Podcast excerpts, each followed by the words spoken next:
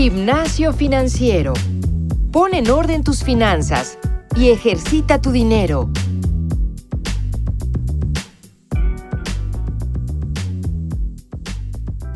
Bienvenidos a un nuevo episodio de Gimnasio Financiero. Yo soy Francisco Eguiza y les agradezco muchísimo estar conmigo como cada viernes. Gracias por acompañarme, ya sea de día, de tarde o de noche. Les agradezco muchísimo estar acá. El día de hoy tenemos un episodio bastante bueno, espero que, les guste, es diferente, se llama Cuatro consejos monetarios de cuatro millonarios diferentes. Y quiero comenzar este episodio comentando primero que una página que yo sigo muchísimo es cnbc.com o cnbc.com. Ya la he recomendado en el pasado, en realidad, particularmente la mencioné en el episodio 122 este episodio donde hablamos de cinco formas de hacerse rico con esfuerzo, por supuesto. Si no han escuchado este episodio, les pediría que, lo hagan, que lo busquen. De ahí han salido muchísimos comentarios de ustedes, queridos pues escuchas. Muchas gracias por eso. Recuerden que, que nos pueden escribir a mí personalmente en franciscojavier.cubofinanciero.com, cubo con K. O también nos pueden enviar su comentario al grupo de Facebook buscando en esta plataforma Gimnasio Financiero Podcast y ahí van a encontrar este grupo. Ya somos más de 750 personas en el grupo, gracias por eso. Todavía faltamos muchos más. Recuerden que ya tenemos alrededor de 200 mil descargas por mes. Muchas gracias también por todos ustedes que nos escuchan y que nos comparten. Por favor, compártanos, eh, califíquenos en, en Apple Podcast, es muy importante para nosotros. Eso nos ayuda a llegar a más gente y por supuesto también ayuda a tener mayor presencia tanto en, Spotify como en, Apple Podcast, como en Spreaker, etcétera, etcétera. Eh, siguiendo con el comentario eh, de, la página que yo sigo y que me gusta muchísimo leer, eh, cnbc.com es una ramificación de la NBC, es la cadena de televisión estadounidense, pero CNBC da noticias, artículos y columnas exclusivamente de inversión, de la bolsa, de negocios, de emprendimiento, vaya, en general y en pocas palabras, eh, se hace ramificada hacia la educación financiera. O sea, está como exclusivamente creada para ofrecer educación financiera. Aquí es recientemente donde encontré una lectura que definitivamente me parece muy valiosa para compartir con ustedes. Es el tema que vamos a ver justamente el día de hoy. Y ya sé que tenemos una lista bastante larga de peticiones que nos han hecho ustedes. Muchas gracias por ello. Y ojo también, como pueden escuchar en los últimos episodios, sí que he estado leyendo cada uno de sus correos, cada uno de sus comentarios para extraer pues justamente los temas de cada semana. Digo, eso lo hemos hecho desde el inicio de este podcast, pero sí creo que me he clavado mucho más en esto desde hace unos cuatro o cinco meses. ¿Y por qué me he clavado muchísimo más? Porque hemos recibido muchos más comentarios que antes. Entonces, definitivamente es algo que vamos a seguir haciendo, es una dinámica que nos gusta que alimenta muchísimo, pues también a ustedes como, como escuchas, a la audiencia en general. Y no lo vamos a, dejar de hacer, pero sí, en esta ocasión me tomo la libertad de reflexionar sobre este artículo que leímos en, en CNBC para concretar un poquito los insights más relevantes o los hallazgos más relevantes de este artículo. Creo, la verdad, que les va a ayudar un montón y que sí le van a encontrar muchísimo interés y muchísima relevancia. Eh, por favor, como, sí, aunque suene insistente, síganos mandando sus comentarios, nos sirven muchísimo, un montón para poder generar esta parrilla de contenido del programa, del podcast. Entonces, ahora sí, para comenzar con este tema, eh, el artículo que, que yo leí y que pueden buscar también ahí en cnbc.com se titula Cuatro millonarios revelan sus consejos más inusuales sobre el dinero creo que ya desde el título me parece muy relevante. Eh, eh, espero que hayan notado ese inusuales. Quiere decir que, vaya, no son consejos convencionales, son consejos completamente distintos a los que nosotros ya estamos acostumbrados a escuchar. Entonces, de entrada, ya, ya hay algo ahí diferente que, que puede resultar bastante interesante. En el artículo se mencionan un montón de datos duros, por eso sí, sí les insisto que sería muy bueno que lo buscaran y lo, leyeran completo. Uno de los datos, de hecho, más relevantes que yo encontré, uno de los datos duros que, ellos eh, mencionan, es que la razón número uno de estrés en todo Estados Unidos hoy en día es el dinero. De hecho, yo personalmente creo que podría asegurar que en muchísimas partes del mundo es igual. Creo que el dinero es uno de las, una de las causas más importantes de ansiedad y, de estrés en, la gente, ¿no? Incluso mucha gente menciona eh, el trabajo como, como uno de los motivantes de, ansiedad y de estrés. Claro, uno trabaja para tener dinero, entonces incluso ahí podría, podría ser mayor el porcentaje. Pero creo que lo que sí vale la pena de este artículo, más allá de estos datos, es conocer a estos cuatro millonarios que tienen opiniones tan diferentes y claro, cuáles son sus consejos. Entonces, voy a ir uno por uno, voy a decirles quién es el, millonario en cuestión, eh, un poquito de, su historia, quiénes son, qué hacen y cuál va a ser su consejo, tanto el consejo corto como literalmente lo que, lo que escriben en el artículo. Voy a ir uno por uno. El primero es Gary Vaynerchuk o Gary con Y Vaynerchuk. Él tiene su propia compañía que se llama VaynerX, VaynerX, y que además es autor del libro Crushing It. Es un libro, la verdad, súper popular entre emprendedores eh, y él da un consejo muy, muy bueno, nunca te endeudes. Vaynerchuk lo que dice literalmente en el artículo es, hacer dinero puede ser tan fácil como pedir prestado, o si tienes una empresa, levantar capital. Pero es dinero que no te pertenece, que tienes que devolver y que se convertirá tarde o temprano en un problema. Yo prefiero comprar cosas baratas y venderlas para ganar dinero. Vender lo que ya no necesito en mi casa, en una venta de garage, o mudarme a un departamento más pequeño.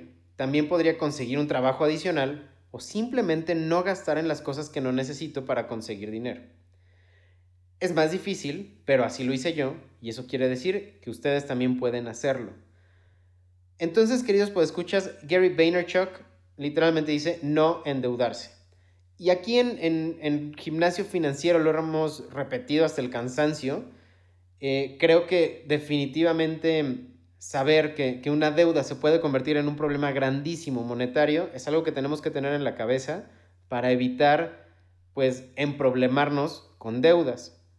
Eh, les recomiendo muchísimo que sigan a Gary Vaynerchuk en, en, YouTube. Él tiene un montón de conferencias en línea, conferencias digitales, y tiene consejos realmente valiosos. De verdad, les recomiendo que lo busquen.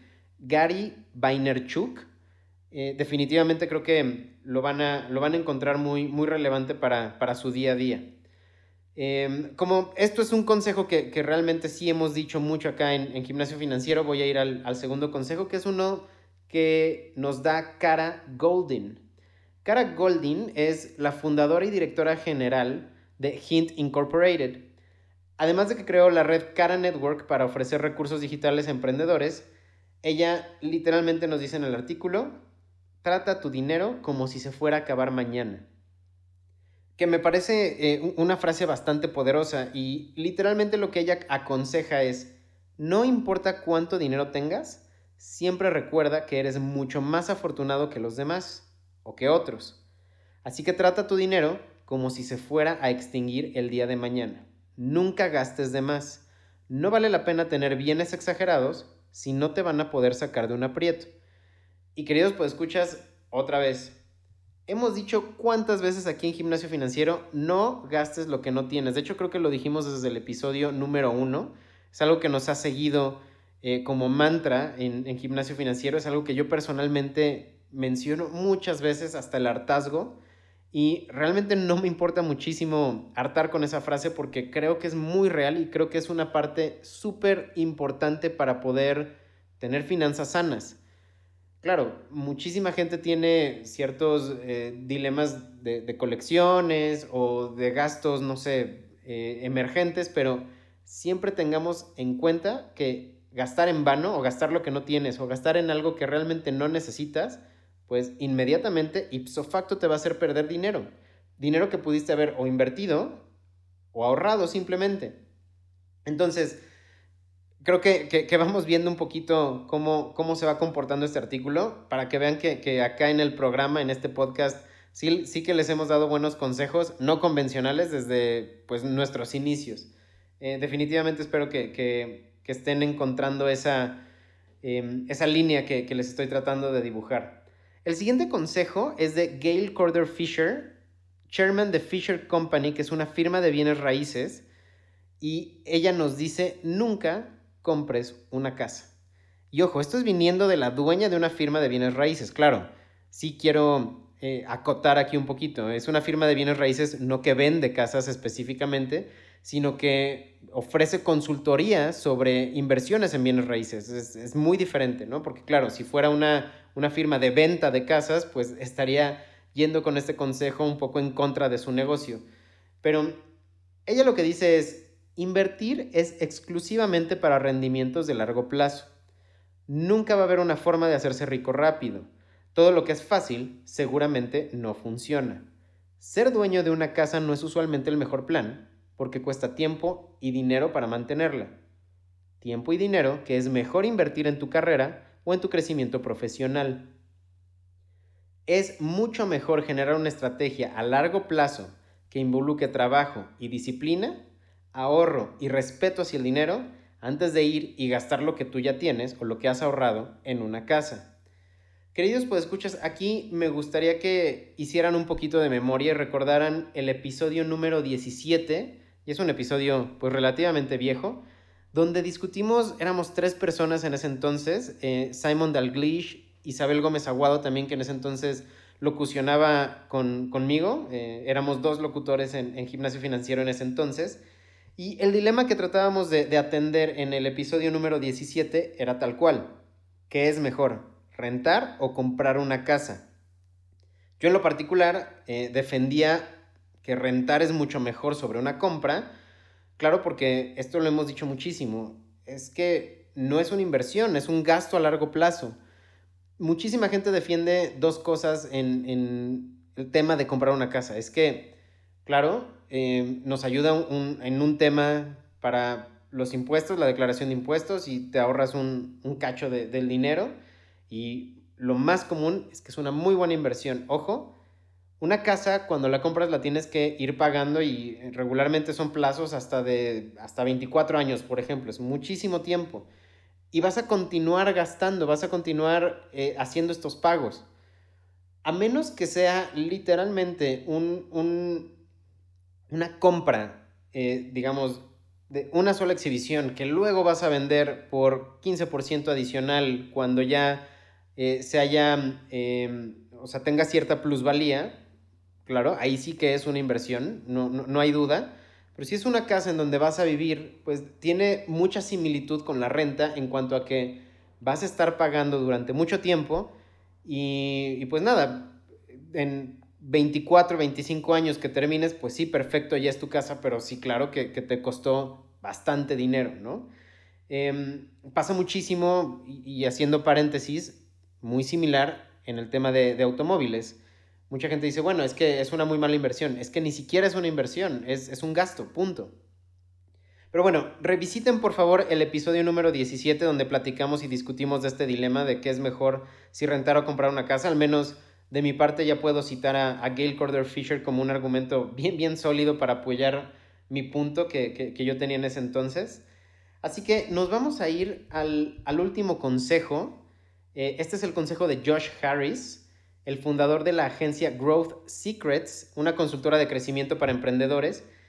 Y su consejo es muy simple, siempre planea cómo vas a gastar tu dinero. Y cuando ya lo desarrolla, me parece uno de los consejos más valiosos que he leído en, tiempos recientes. Él escribe tal cual. Alguien me dijo alguna vez que si no sabes en qué vas a gastar tu dinero, entonces nunca realmente tendrás ese dinero. He probado esta teoría y resulta que sí es verdad. Si alguna persona dice que quiere ahorrar 100 mil pesos en un año y lo hace solamente para ahorrar y nada más, entonces yo les aseguro que nunca va a lograr su objetivo y nunca va a ver ese dinero. Porque los 100 mil son solamente un número, no una meta. El cerebro necesita más para hacer real esa cantidad. Escribir una lista de qué representan los 100 mil pesos, ya sea un coche, unas vacaciones, parte de mi retiro, lo que sea, no importa. Se deben de incluir los costos, calcular el ahorro total y así se va a generar una meta. Ojo, no es un número arbitrario, es una definición de alocación de dinero. Y así, y solo así, van a llegar a tener el dinero que ustedes están buscando. Esto creo que es súper relevante, queridos podescuchas, lo que dice justamente Josh Harris. En realidad no es nada más tener un ahorro por ahorrarlo, porque lo que va a suceder es que es un número para ti y si tú dices 100 mil, cuando veas que llegaste a 90 mil, vas a estar satisfecho. Y vas a estar satisfecho porque en realidad no ibas a hacer algo relevante con esos 100 mil. Simplemente era una meta que tú tenías o un número que tú tenías y no importa si llegas a los 90 o menos, porque vas a tener cierta satisfacción de que pues te acercaste a la meta. Pon un, digamos, un objetivo claro para ese ahorro, para esa inversión, y de esa manera va a ser una presión constante para, para ti como ahorrador el mantenerte disciplinado sobre esa meta y al final poder lograrla. Es algo que, dice Josh Harris que definitivamente a mí me ha servido, o sea, sí es muy importante darle un, objetivo, digamos, un concepto al número, más allá de simplemente que sea un número. Créanme que, yo apoyo muchísimo este consejo. Me ha servido a mí eh, cuando he tenido una meta en específico, ya sea, como él dice, vacaciones o lo que sea. Definitivamente te disciplinas mucho más para poder llegar a ese número que obviamente ahora es un objetivo, es una meta. Entonces, con esto terminamos los, los cuatro consejos monetarios de cuatro diferentes millonarios. Voy a, repetir algo que, he mencionado en otros episodios recientes.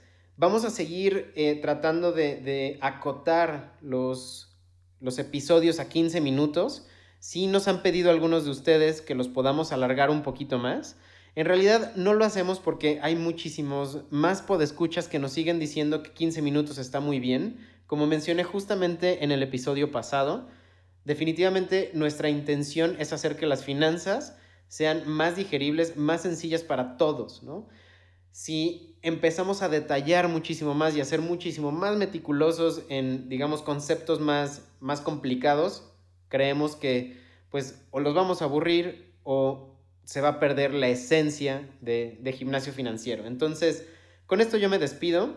Recuerden que me pueden contactar, como dije al principio del, programa, de, este episodio, en franciscojavier.cubofinanciero.com o en el grupo de Gimnasio Financiero Podcast en Facebook. Cualquier comentario, cualquier tema, créanme, respondo todo lo que me envían. Muchísimas gracias por estar acá yo soy Francisco Eguiza y esto fue Gimnasio Financiero.